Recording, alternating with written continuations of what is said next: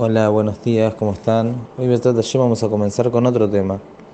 Un tema quizás mm, que no es tan habitual, pero muchas veces ocurre y siempre se pregunta cómo hay que hacer. Y a lo que me refiero que vamos a estudiar es las alajot, algunas alajot sobre la misua de Shilua Haken. Nosotros sabemos que está escrito en la Torah, Perashat Kitese, Kikare Kansipor Lefaneja Baderech cuando estés por el camino y te encuentres con un nido de un cipor, de un pajarito, un pájaro, Bejolaetz o Alaaretz, en algún árbol o sobre la tierra, Efraim o Besim, que está, esta paloma está, o esta paloma, digo paloma, un ejemplo, pero este pájaro está sobre sus Efraim, sobre sus pichoncitos o sobre sus huevitos de Amrovetze Efrohaim, la mamá está por encima de ellos. Lótica Haem Alabanim. La Torah, cuando nos cuenta sobre esta mitzvah, después vamos a estudiar bien cómo funciona la mitzvah, pero en la manera que lo relata la Torah es de la siguiente manera: vos estás caminando, estás yendo en el camino y te encontraste con un nido, un nido de un cipor la Gemara enseña que cuando habla acá de Sipor, se refiere que es un ave tahor, es un ave que uno la puede comer. Entonces uno dice, ah, bueno, entonces la quiere tomar, la quiere agarrar para poder comer. No hay ningún problema.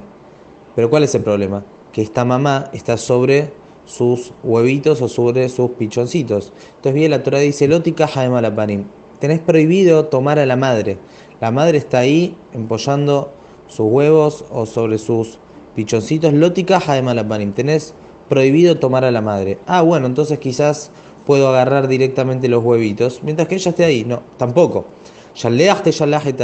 Primero tenés que espantarla, tenés que enviarla, que se vaya de ahí la paloma, o la paloma o esta mamá. y después vas a tomar a sus hijitos. Para que sea un bien para vos, deja a mí y que tengas larga vida.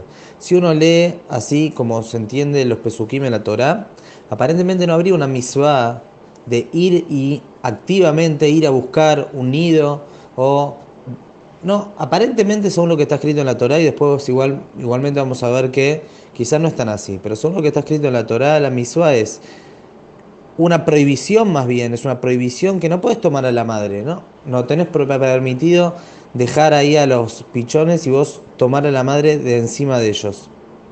Ni tampoco tenés permitido agarrarlos mientras ella esté ahí. Tenés que separarlos, tenés que enviar a la mamá y luego tomar a los pichoncitos. Esto es lo que se ve según lo que está escrito en la Torah. Ahora, ¿cuál es el motivo de esta misma? Realmente se habló mucho sobre el motivo de esta misua. Hay quien dice que es que será Takatú, no hay una explicación así, Boreolam quiso y punto. Pero el Rambam, vamos a decir por lo menos la explicación del Rambam, como se ve en su libro Morene Bujim y también se ve así en su libro sobre la Joten, Ilhot Shahitá. Lo que se ve es lo siguiente: el Rambam nos lleva a reflexionar sobre la, la sobre la cualidad de la misericordia. Entonces, ¿qué pasa? Cuando cualquier persona, nosotros caminamos por la calle, vemos palomas, solamente nos acercamos, la paloma ya se va volando. Ahora, ¿qué pasa? ¿Cómo hizo esta persona para poder tomar a la paloma mientras ella está en el nido sobre sus huevitos o sobre sus pichones? ¿Y por qué no se fue? ¿Por qué no se escapó? Si normalmente se suelen escapar. Entonces el Rambam en el Hot dice, ¿sabe lo que pasa?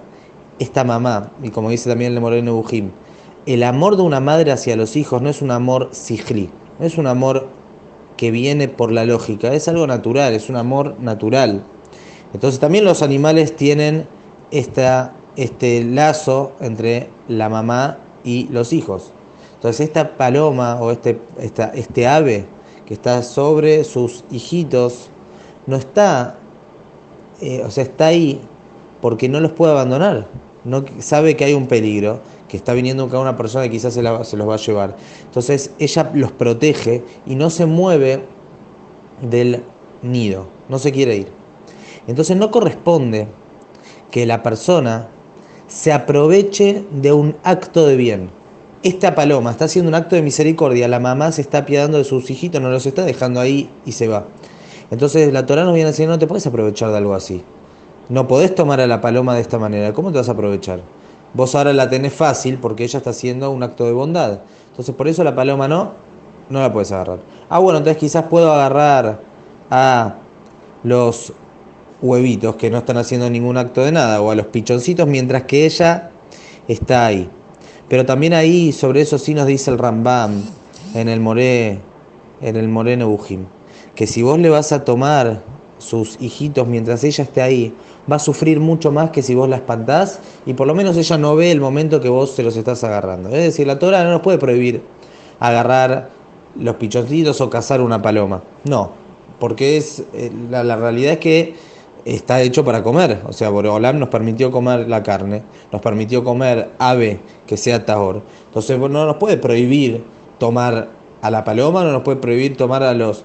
Pero sí acá Boreolam nos dice, mira, sí está bien, podés hacerlo, pero no puedes hacerlo de una manera que eso vaya contra la cualidad del Rahamim, contra la cualidad de la misericordia. Entonces a la mamá acá no la puedes agarrar, la tenés que espantar. Y, y si querés tomar a los hijitos tampoco lo puedes hacer delante de ella, ella se tiene que ir. Dice el Rambam, muchos casos lo que ocurre acá es que uno termina sin agarrar nada. O sea, estamos hablando en el caso, según como lo relata la Torah, que uno quiere comer o quiere agarrarlo para una necesidad propia. ¿Para qué le voy a agarrar estos huevitos o estos pichoncitos que todavía no están aptos para el consumo? Entonces dice, normalmente uno va a terminar dejando todo y la paloma va a volver y va a volver a estar con sus huevitos o con sus pichoncitos que todavía necesitan de ella. No es que yo me encontré un ave por ahí la casé. Estaría cazando, estaría acá eh, cazando a unos huevitos que todavía necesitan de ese calor de la madre para poder seguir desarrollándose. Esta es la explicación según el Rambam, hay otras explicaciones del Rambam, de Nachmanides, hay explicación sobre el Zohar Kadosh, pero no vamos a entrar en tanto detalle en la explicación del motivo de la misma.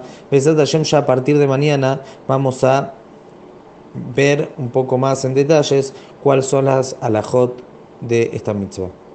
Que tengan muy buenos días.